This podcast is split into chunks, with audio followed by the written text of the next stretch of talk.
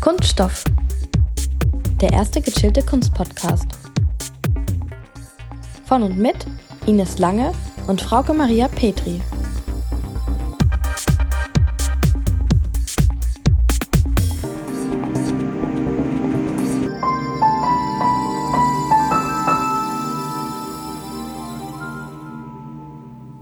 Hallo alle zusammen. Hallo alle zusammen und herzlich willkommen zu einer neuen Folge von Kunststoff. Ja, und natürlich sitzen wir heute auch wieder zu dritt separat vorm Laptop.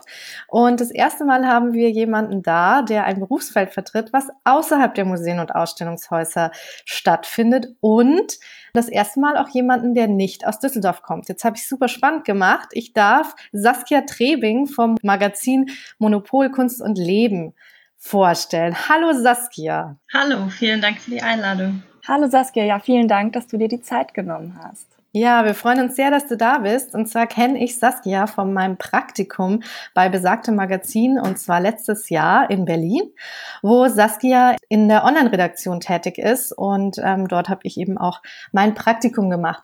Monopol haben wir schon ein paar Mal erwähnt. Ich glaube aber nie wirklich erklärt, was das eigentlich ist. Vielleicht wart ihr so schlau und habt schon mal gegoogelt. Wir haben diesmal gewikipetert. Das ist ja klar, dass wir das wissen, aber Wikipedia weiß ja immer mehr. Und zwar ist Monopol ein äh, Magazin in Berlin, das monatlich als Printversion in Deutschland erscheint, das aber neben Kunst auch die Themen Design, Architektur, Mode, Literatur und Film einschließt. Es wurde im April 2004 in Berlin gegründet, wo es auch heute noch den Hauptsitz hat und ist seit 2016 Teil des Respublika Verlag, der unter anderem das Politkulturmagazin Cicero veröffentlicht. Im selben Jahr, also 2016, wurde auch Elke Buhr Leiterin des Magazins und neben der Printversion erscheinen regelmäßig Online-Artikel auf der Webseite, die unter anderem Saskia Trebing schreibt. Und damit würde ich kurz mal an Ines weitergeben, die unsere Interviewpartnerin kurz vorstellt. Genau. Ich darf euch jetzt noch kurz Saskia Trebing vorstellen. Bei Monopol ist sie seit 2019, aber das Ganze hat natürlich wesentlich früher begonnen mit ihrer ja, Affinität zur Kunst und auch zum journalistischen und auch zum freien Schreiben. Ähm, nach ihrem Abitur im Jahr 2006 hat Saskia Trebing zunächst ein Jahr Medienkultur in Weimar studiert und es folgte dann ein Volontariat bei der Hersfelder Zeitung und der Hessischen Niedersächsischen Allgemeinen in Kassel, der Dokumentastadt. Anschließend war Saskia Trebing ein Jahr auch in der Redaktion im Ressort Politik bei der besagten HNA in Kassel und es folgte von 2010 bis 2013 das Bachelorstudium an der Humboldt-Universität in Berlin und zwar in den Fächern Kunstgeschichte und Nordeuropawissenschaften Skandinavistik. Von 2014 bis 2017 absolvierte Saskia Trebing dann ihren Master in vergleichender Kunst- und Literaturwissenschaften an der Uni Potsdam und neben ihrem Studium war sie auch in verschiedenen Vermittlungstätigkeiten aktiv, unter anderem in diversen Berliner Sammlungen und in Museen. Und was ich selbst auch sehr spannend finde, sie ist auch im freien Schreiben aktiv und es gibt da unter anderem auch die Plattform 54 Stories, die sie mitbegründet hat. Und ihr habt es schon gehört, seit April 2019 ist Saskia Trebing Online-Redakteurin bei Monopol. Und ich finde, anhand dieses Lebenslaufs kann man schon ganz gut diese Verknüpfung zwischen dem Schreiben und der Affinität zur Kunst und Kultur sehen. Und deswegen wäre meine erste Frage tatsächlich, ähm, wie bist du denn zum freien Schreiben gekommen, Saskia? Also man könnte ja denken, Schreiben ist irgendwie Schreiben und man sitzt immer vom Laptop und hat irgendwie so ein Word-Dokument vor sich am Anfang. Aber tatsächlich bei mir hat sich das eigentlich immer so ein bisschen voneinander getrennt. Also dieses Schreiben fürs Berufliche, also sowohl journalistisch als auch irgendwie Katalogtexte oder Texte für Künstlerinnen und Künstler. Ja, das habe ich eigentlich immer relativ pragmatisch gesehen oder war eigentlich schon immer das, was ich gerne machen wollte als mein Beruf und das mit dem Reinschreiben hat sich eigentlich dazu so ein bisschen parallel entwickelt, vor allem als ich nach Berlin gekommen bin und da meine ersten Schreibgruppen hatte. Und das war dann irgendwie so ein sehr intensives Erlebnis, wenn man merkt, dass plötzlich Leute Texte auch ernst nehmen, die man sich selber ausgedacht hat, weil tatsächlich ja mit dem journalistischen Schreiben und dem Schreiben über Kunst hat man ja immer so eine Basis. Also man kann zumindest ja auf Sachen zurückgreifen, die tatsächlich da sind. Und wenn man auf Sachen zurückgreift, die nur im eigenen Kopf existieren, ist das, finde ich, sehr viel persönlicher, sehr viel intimer. Insofern habe ich das eigentlich immer so als zwei verschiedene Sachen gesehen. Mhm. Aber ja, natürlich hängt es irgendwie auch miteinander zusammen, weil einfach diese Affinität zu Worten, zu Sprache, das hat mich eigentlich immer schon mein ganzes Leben lang begleitet.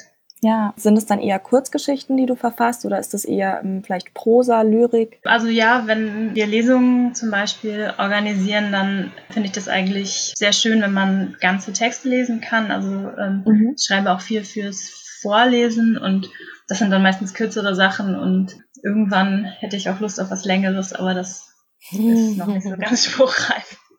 Ja, das kommt sicher noch. Da freuen wir uns schon drauf. Cool. Ja, ähm, du hast ja auch wirklich, du warst im Ressort Politik, du warst mal in der Zeitung, du hast Medienkultur angefangen zu studieren, ähm, Skandinavistik. Ähm, erzähl uns doch vielleicht genau, wie da konkret die Kunstgeschichte mit reingerutscht ist. Was, wie bist du dazu gekommen? Was begeistert dich daran? Ja, es klingt irgendwie, wenn man das hört, klingt das irgendwie so eine äh, Aneinanderreihung von sehr brotlosen Tätigkeiten. Aber irgendwie hat das dann in der Abfolge ganz gut funktioniert. Also mein erstes Studium nach dem Abitur gleich in, in Weimar Medienkultur war ein sehr philosophisch-theoretisches Studium und man musste sich aber auch mit Praxisproben bewerben, kann ich mich erinnern. Und mich hat eigentlich dieser praktische Aspekt mehr interessiert, so dass ich dann irgendwie von diesem Seminaren, die dann sowas wie die Kulturgeschichte des Briefkastens thematisiert haben, war irgendwie in dem Moment nicht das, was ich eigentlich wirklich machen wollte. Und ich hatte auch schon ähm, neben der Schule, also bin auch in Hessen aufgewachsen, eben im Einzugsbereich der hessischen, niedersächsischen Allgemeinen und der Lokalausgaben und habe dann als Schülerin auch schon ähm, geschrieben für diese Lokalausgabe. Und irgendwann kam dann eben das Angebot, äh, ein Volontariat zu machen. Und in dem Moment hat sich das für mich irgendwie so angefühlt, dass ich mehr Lust hatte, das wirklich praktisch irgendwie zu machen. Und ich fand den Einstieg in den Lokaljournalismus eigentlich wirklich sehr ideal. Also es wird ja auch oft belächelt, wenn man sagt, man äh, hat dann irgendwie zwei Jahre lang mit Kaninchenzüchtervereinen zu tun, was ich sagen würde, was überhaupt nicht stimmt. Ich habe ich hab tatsächlich mit Taubenzüchtern zu tun gehabt, aber andererseits äh, kann man natürlich auch immer sagen, dass alles, was auf einer großen weltpolitischen oder bundespolitischen Ebene passiert, das passiert natürlich auch im Kleinen und man macht da eigentlich alles durch, alle Themen, man ist sehr dicht dran, es nimmt einem keiner die Arbeit ab, man kann nichts Wikipedian, weil einfach die Sachen vor Ort recherchiert werden müssen und mhm. insofern fand ich das eigentlich einen sehr guten Einstieg in den Beruf, dann auch die Arbeit in der Politikredaktion in Kassel und dann ähm, hatte ich aber immer schon das Gefühl, einfach nochmal studieren zu wollen. Und da ich dann schon eine abgeschlossene Berufsausbildung hatte, dachte ich, kann ich auch Kunstgeschichte studieren. Also das war dann die Idee eigentlich, ähm, etwas zu machen, was ich wirklich gerne machen wollte. Und weil es mich eben auch schon immer interessiert hat, dass man über Kunst eigentlich auch an ganz, ganz viele gesellschaftspolitische Themen einfach rankommt, mhm. weil Kunst und Politik eigentlich nie zu trennen sind. Und ich dachte, so eine gewisse Grundlage kann da vielleicht nicht schaden. Für mich war es tatsächlich ein Interessensstudium, wo ich dachte, okay, selbst wenn daraus jetzt nichts wird, ich kann zurückgehen in den journalistischen Beruf mhm. und dass sich das dann so irgendwie verbinden ließ und dass sich das mit der Kunst und mit dem Schreiben jetzt zusammengeht, das ist natürlich dann sehr schön, dass es so gekommen ist. Mhm. Ganz kurz nachgehackt, war da Kassel als Dokumentarstadt auch so ein bisschen mit ausschlaggebend oder eher weniger? Ja, also ich bin nicht in Kassel direkt aufgewachsen, sondern so eine Stunde südlich noch davon, aber wir waren schon in der Grundschule mit der Schule auf der Documenta, wobei ich mich an den ersten Besuch nicht erinnern kann, außer dass ich meinen Regenschirm verloren habe und dafür Ärger bekommen habe. aber, aber klar, also man wächst auf jeden Fall in dem Bewusstsein auf, dass es das gibt und dass das auch wichtig ist. Und die Dokumenta 13 und 14 habe ich dann tatsächlich auch mit begleitet für die Hessisch-Niedersächsische Allgemeine, die da natürlich ganz nah dran ist und wirklich auch jede, jeden Tag eine Sonderseite dann produziert hat. Und da ähm, habe ich dann mitgearbeitet und das war natürlich eine wahnsinnig gute Situation, weil man vor Ort war, weil man einfach sehr viel Zugang hatte auch zu Sachen, die man vielleicht nicht unbedingt hat, wenn man als Journalistin oder Journalisten nur für die Eröffnungstage kommt. Also so wirklich diese 100 Tage da zu sein, fand ich für die Arbeit wahnsinnig interessant und vielfältig und ja, also tatsächlich hat das natürlich dann auch dazu geführt, dass ich einfach viel mehr über Kunst geschrieben habe und dann auch mehr in diese Richtung gehen wollte. Mhm. Cool. Ja, total schön. Also ich war bisher erst einmal auf der Dokumenta, deswegen ähm, ist das für mich auch total spannend. Klar, wenn man da auch vielleicht näher lokal dran ist, dann nimmt man das nochmal ganz anders wahr und mit. Aber mittlerweile bist du ja in Berlin gelandet und Online-Redakteurin für ein Kunstmagazin. Wie sieht denn da so dein klassischer Arbeitsalltag aus? Genau, also Redakteurin bin ich seit jetzt gut einem Jahr. Äh, vorher habe ich auch schon frei für den Monopol geschrieben. Mhm. Und Redakteurstätigkeit zeichnet sich, würde ich sagen, dann noch zusätzlich aus. Also Schreiben mache ich auch weiterhin, also Themen recherchieren, äh, mit Menschen sprechen, Artikel schreiben, aber eben auch so eine gewisse Vorplanung mit der Redaktion zusammen, ähm, teilweise eben auch Redigieren von Texten von freien Autorinnen und Autoren und ja, alles planen, was beim Monopol passiert und ähm, man kriegt eigentlich immer so ziemlich alles mit, was die anderen auch machen und wir tauschen uns auch viel darüber aus, mhm. dass auch Print und Online miteinander zu tun haben. Also ich schreibe auch weiterhin fürs Heft Artikel und insofern ist es eine sehr abwechslungsreiche Tätigkeit. Mhm.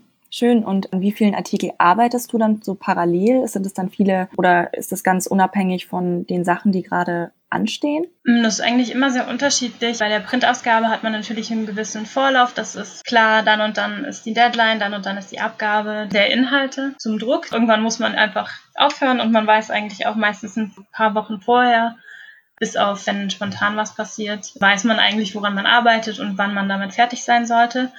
Und da wir aber ja auch eine relativ aktive Online-Plattform haben, passiert da eigentlich ganz viel auch ganz spontan. Also das, so, dass man dann auch morgens manchmal nicht weiß, was man dann abends geschrieben haben wird. Okay. Zum Beispiel äh, jemand stirbt, das kann man schlecht planen. Oder ja. auch wenn eine Neuigkeit reinkommt, das war jetzt natürlich hier auch in der Zeit, wo die ganzen Veranstaltungen abgesagt wurden aufgrund der Corona-Krise, da hatten wir auch Tage, wo wir dann einfach sehr viel reagieren mussten. Also es ist Mhm. Oft einfach so eine Balance zwischen einer Planung, dass man eben weiß, wann man was gerne machen möchte und dann aber mhm. auch äh, einer Reaktion auf aktuelle Geschehnisse, die man natürlich erstmal nicht planen kann. Und gibt es da vielleicht auch von deiner Seite so journalistische Schwerpunkte, ähm, Kunstsparten oder irgendwelche Perspektiven, die du da besonders oft einnimmst oder über die du vielleicht auch am liebsten berichtest oder schreibst?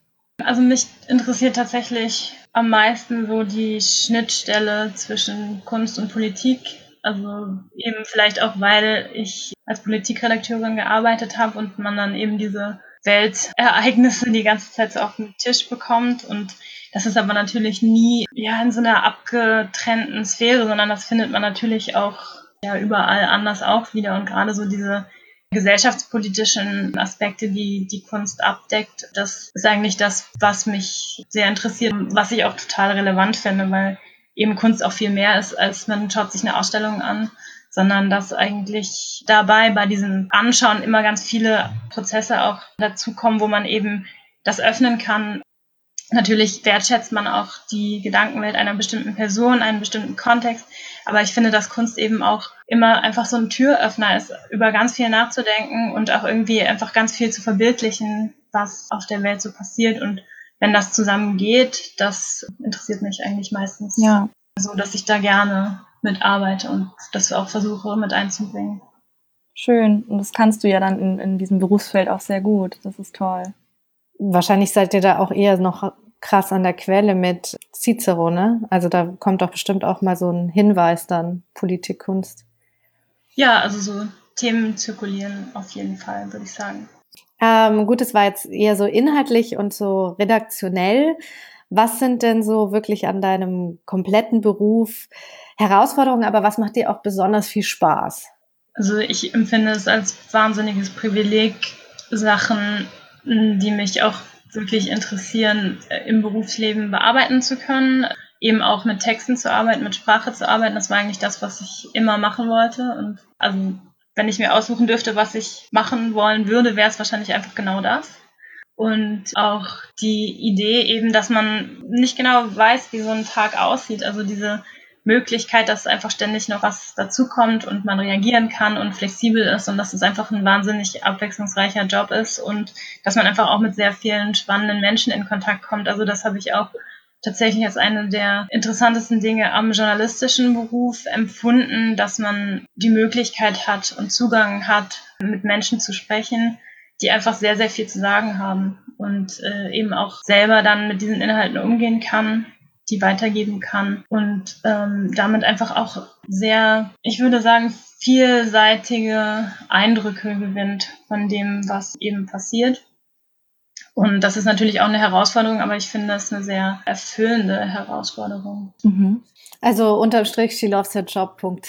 und das ist schön, weil du vorhin meintest, es hört sich nach brotlosen Dingen an und trotzdem kann man auch Dinge äh, da genau vereinen und doch zusammenkommen. Das finde ich immer total schön ja. zu hören. Also es gibt natürlich auch wahnsinnig viele Leute, die schreiben und gut schreiben und also ich habe auch länger frei gearbeitet. Also es ist auch kein Feld, wo man jetzt irgendwie sicher sein kann, man landet genau da, wo man gerne landen wollte.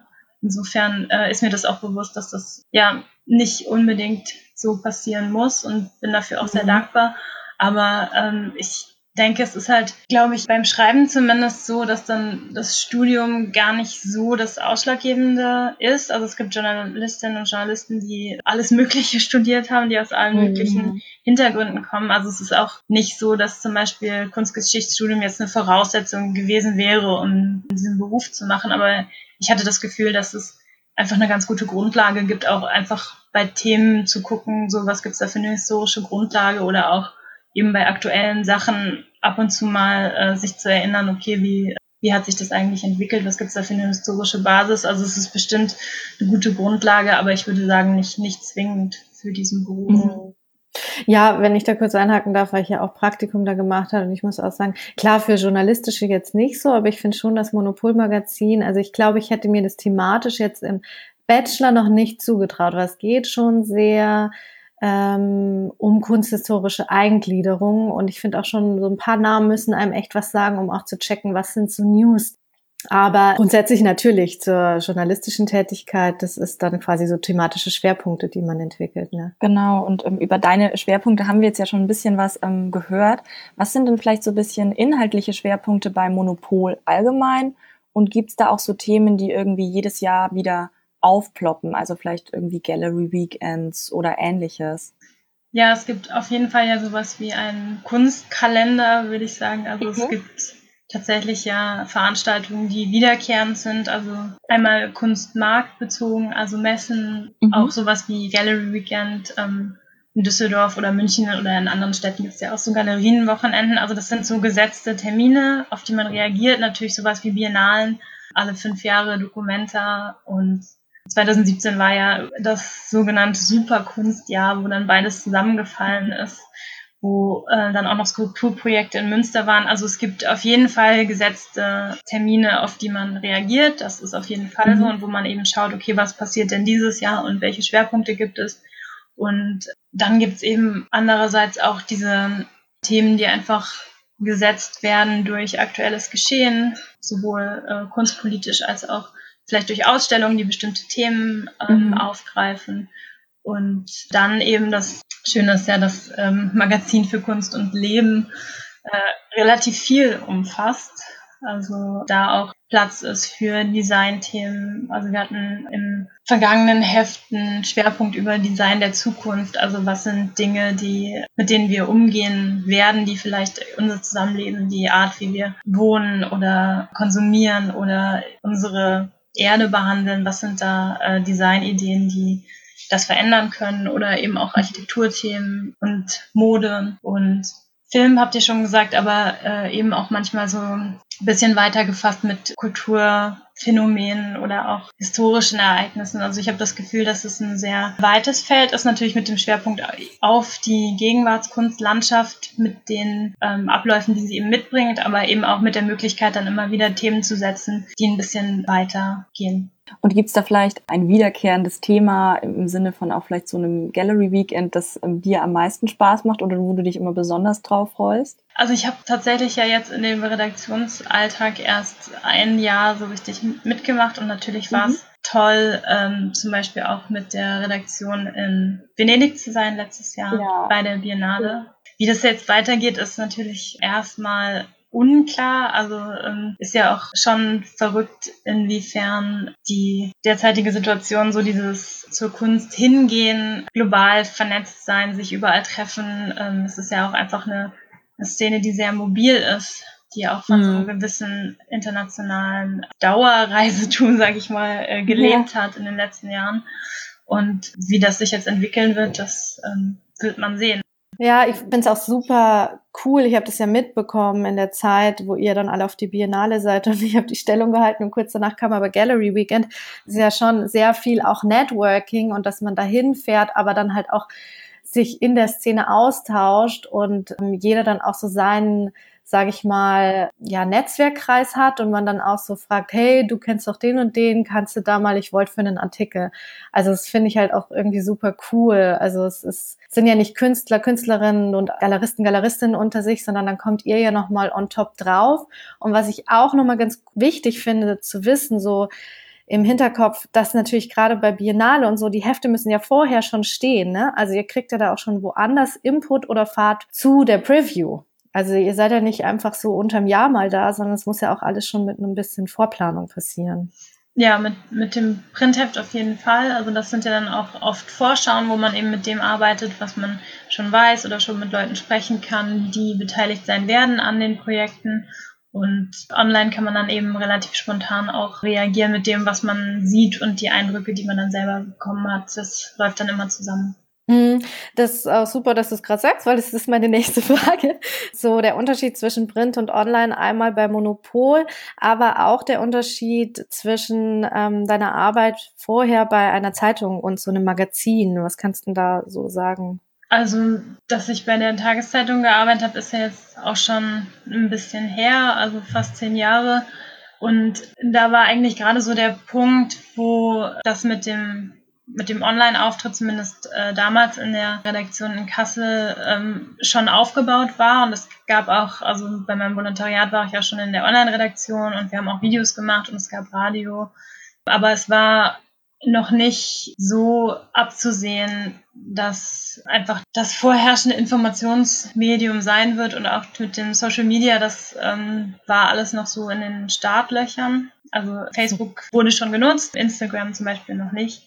Und insofern habe ich damals noch, zumindest in der Zeit in der Politik, im Volontariat war es ein bisschen anders, aber in der Politik einfach ganz dezidiert für eine Tageszeitung geschrieben. Das heißt, man hatte immer, also mit Ausnahmen, wenn man irgendwie was vorplanen konnte, ähm, hat man das natürlich gemacht, aber man hatte immer eigentlich diesen Arbeitszyklus, es muss am Abend was fertig sein. Und insofern ist das eben ein sehr stark getaktetes Arbeiten. Man weiß immer, man arbeitet auf einen bestimmten Redaktionsschluss zu und äh, man ist auch eben sehr abhängig, sage ich mal, vom sehr dynamischen politischen Weltgeschehen. Also man hängt den ganzen Tag an der Agentur eigentlich dran und man kriegt wahnsinnig mhm. viel Input und ein großer Teil der Arbeit ist eben auch das Auswählen, was man machen kann und was man eben auch weglässt. Also Journalismus ist ja auch immer tatsächlich ein großer Teil, äh, Sachen nicht zu machen. Also es passiert immer genauso viel, wie in der Zeitung passt. Das heißt, ähm, ja. man wählt einfach ganz stark aus und ist mit einer ganz anderen Informationsmenge noch konfrontiert. Da ist natürlich die zeitgenössische Kunst, sage ich jetzt mal, ein bisschen enger gesteckteres Themenfeld, was aber nicht heißt, dass es zu wenig Themen gibt. Also das würde ich mhm. nicht sagen. Und natürlich gibt es auch einen gewissen Aktualitätsflow und, und insofern ist dieses Arbeiten an der Website eigentlich gar nicht so weit weg, finde ich, von dem Tageszeitungsjournalismus, sei es jetzt online oder print. Also so diesen Aktualitätsanspruch gibt es ja tatsächlich auch. Und dann eben zukommt dann so diese längerfristige Planung für ein Heft, wo man dann eben auch äh, über den Text dann nochmal nachdenken kann. Also ich finde das eigentlich beides gut. Also ich finde es auch motivierend, wenn man weiß, dann und dann soll so ein Text fertig sein und das geht dann auch. Also man ist dann irgendwie auch so schnell, wie man sein muss. Mhm. Und auf der anderen Seite ist es natürlich auch dann ein gewisser Luxus, wenn man weiß, okay, du kannst den Text nochmal liegen lassen, nochmal drüber schlafen, nochmal drüber schauen und dann schauen ja auch noch die Kollegen drüber und man tauscht sich darüber nochmal aus. Wir haben bei Monopol auch eine Schlussredaktion, wo man dann nochmal Input bekommt und insofern ist das dann einfach ein längerer Prozess und ich mag eigentlich beides ganz gern. Mhm. Und weil wir ja auch im Podcast gerade sind, Monopol hat ja auch einen eigenen Podcast. Genau. Das ist eine Kooperation mit dem Radiosender Detector FM und im Moment ist das auch eine Ausnahmesituation, weil das per Telefon vor allem passiert. und man auch O-Töne vor allem eben am Telefon oder mit Skype oder so äh, mit anderen Aufnahmemöglichkeiten anholen kann. Aber sonst ist es auch so, dass eine äh, Moderatorin dann in die Redaktion kommt und man den dann auch aufnimmt in der Redaktion. Total spannend. Da hatten wir ja auch am Anfang unsere Schwierigkeiten, welches Medium wir da hernehmen. Deswegen kennen wir das. Genau. Du hattest vorhin schon das Wort Schlussredaktion erwähnt. Wie seid ihr denn so in der Redaktion organisiert? Also was gibt's da vielleicht auch so für grobe Abteilungen? Genau, also wir arbeiten in der Redaktion zusammen. Dann gibt es eine Abteilung Bildredaktion, die sich um die Bilder kümmert, also sowohl Rechte als auch zu gucken, mhm. was, was gibt es denn zu einem bestimmten Thema.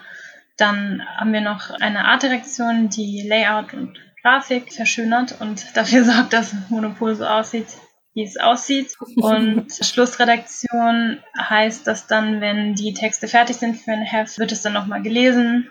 Auch sowas wie Namen gecheckt, Fact-Checking. Mhm. Genau, dann ist dann so ein Heft irgendwann fertig. Ja, schön. ja. Ähm, du hattest es vorhin schon erwähnt, äh, die Corona-Krise ist bereits gefallen. Wie wirkt sich die denn aktuell auf euren oder auf deinen Beruf mit Monopol aus? Du meintest ja, du musst auch gerade im Online immer sehr aktuell berichten. Wie waren da so die letzten Wochen für dich? Also am Anfang als man merkte, dass sich das eben zuspitzte und dann man erst aus dem Ausland hörte, die Museen machen zu, mhm. Sachen werden abgesagt, es, es gab ganz viel Unsicherheit. Wir hatten zum Beispiel eine Liste mit Sachen, die gesagt oder verschoben waren. Da konnte man eigentlich jede Stunde irgendwas Neues eintragen mhm. und dann irgendwann hat man gedacht, okay, jetzt ist einfach alles abgesagt, dann ist es ja. ähm, irgendwie war dann erstmal so ein Cut von wegen, dass wir auch dachten teilweise, okay, was kann man denn jetzt eigentlich berichten, wenn gar nichts mehr stattfindet? Aber ich fand es das interessant, dass halt dadurch sich auch dann einfach ganz viel Stoff eigentlich generiert hat. Also sowohl wie gehen Künstlerinnen und Künstler und Institutionen mit dieser Krise um? Vielleicht was gibt es eben auch für Ausweichmodelle. Das Thema digitale Kultur hat sich dann natürlich irgendwie angeboten, das nochmal aus verschiedenen Blickwinkeln zu betrachten und dann aber eben auch, wie geht es der Kunstszene finanziell. Diese Hilfspakete waren zum Beispiel ein Thema, was immer wieder aufkommt und auch dann die Kritik daran wieder. Und man hat aber auch gemerkt, es gibt einfach in der Kunst auch sehr viele Themen, wo man sagen kann, okay, das ähm, hat jetzt irgendwie eine gewisse Relevanz. Also zum Beispiel diese Idee, wie sind Künstler mit dem Thema des Zuhausebleibens umgegangen? Äh, oder was hat Kunstgeschichte mit Enge zum Beispiel gemacht in äh, Im 20. Jahrhundert gibt es ja auch sehr viele Performances, zum Beispiel, die dieser Häuslichkeit gearbeitet haben, wo mhm. man dann zum Beispiel auch so, so assoziativ relativ viel machen kann. Wir haben mehrere Interviews auch geführt mit Künstlern und auch ähm, Theoretikern, was das jetzt mit uns macht, also was das mit der Gesellschaft macht, was das mit Medien macht, was das mit Bildern äh, macht mit unserem Umgang mit Bildern, also auch diese ähm, Idee wieder, dass man Kunst eben sehr stark auch mit einer gesellschaftlichen Situation verknüpfen kann. Und dann gab es auch viele Projekte von Künstlerinnen und Künstlern, die sehr unmittelbar auf diese Krise auch reagiert haben. Also es gab dann eben doch genug auch zu berichten. Hm, also irgendwie auch auf eine produktive Weise mit dieser Krise umzugehen, ja.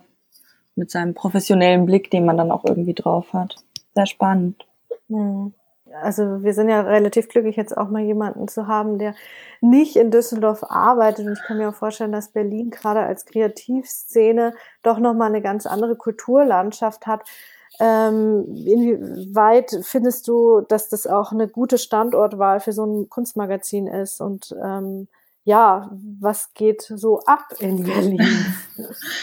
Also es ist natürlich einfach daher ein Vorteil, weil früher oder später einfach jeder mal in Berlin ist. Also es ist ein guter Standpunkt oder Standort, um viele Leute zu treffen. Also gerade internationale Künstlerinnen und Künstler, die sind einfach zu einem sehr großen Teil in Berlin und wenn man sich mit jemandem treffen will, dann ist es einfach die Chance, dass diejenigen mal in Berlin sind in absehbarer Zeit einfach sehr groß und Natürlich sind da auch wichtige Kunsthäuser, viele wichtige Galerien, also insofern einfach auch so ein Cluster von Leuten, die das, was man immer so schön abstrakt die Kunstwelt nennt, auch ausfüllen oder verkörpern. Und andererseits ist es natürlich auch so, dass man trotzdem auch im Blick haben möchte, was, was anderswo passiert. Also es ist, finde ich, ein guter Ort, um dort so eine Basis zu haben und dann aber immer auch wieder woanders hinzugucken.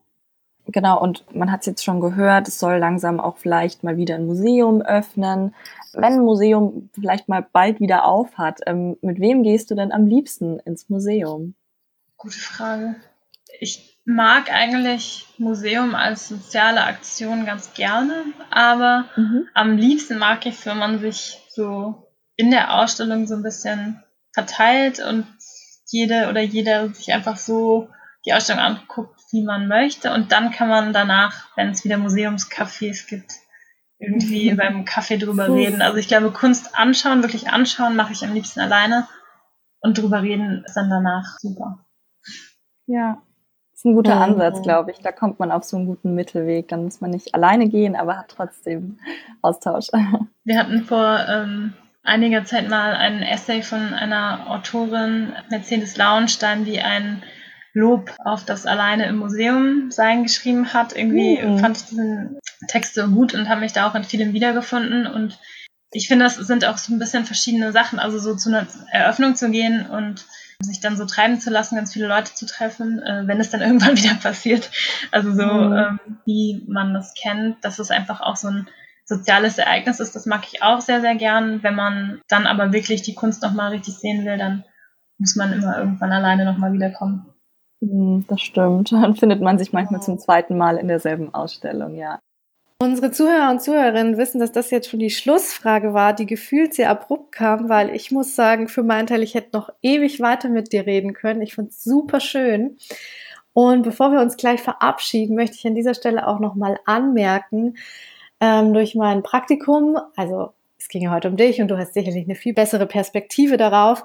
Ich war da ja gerade mal zwei Monate. Aber wenn man mich fragen würde, würde ich auf jeden Fall sagen, was ich sehr an dieser Arbeit auch zu schätzen gelernt habe, ist, dass man sich informiert ähm, und dann dieses Wissen komprimiert und weitergibt und auch so einen kritischen Blick auf die Kunstszene noch wirft. Und ich finde das super wichtig, dass es diese Stimme gibt, ähm, allgemein natürlich. Ähm, freier Journalismus muss weiterhin gewahrt werden. Und ähm, aber auch gerade in der Kunstszene, bei der immer alles ganz toll ist, ist es immer hilfreich, nochmal so einen kritischen Blick zu haben. Und äh, Monopol ist da wirklich auch mit Vorreiter.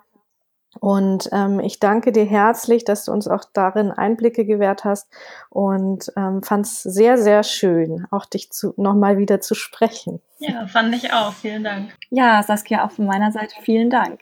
Sehr gerne. Ja, und damit würde ich sagen, viel Spaß mit der Kunst. Tschüss. Tschüss. Kunststoff